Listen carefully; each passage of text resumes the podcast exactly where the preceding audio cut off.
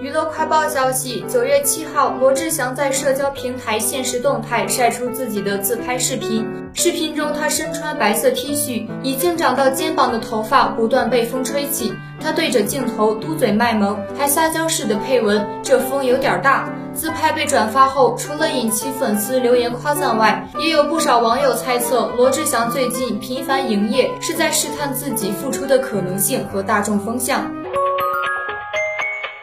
陈学冬粉丝集体变身营销号，爆料陈学冬的私密日常。陈学冬只得火速发文辟谣，不要再爆假料了，做一群正常的粉丝好吗？不要让爱豆操心。网友直呼陈学冬和粉丝日常相爱相杀，可以出个合集了。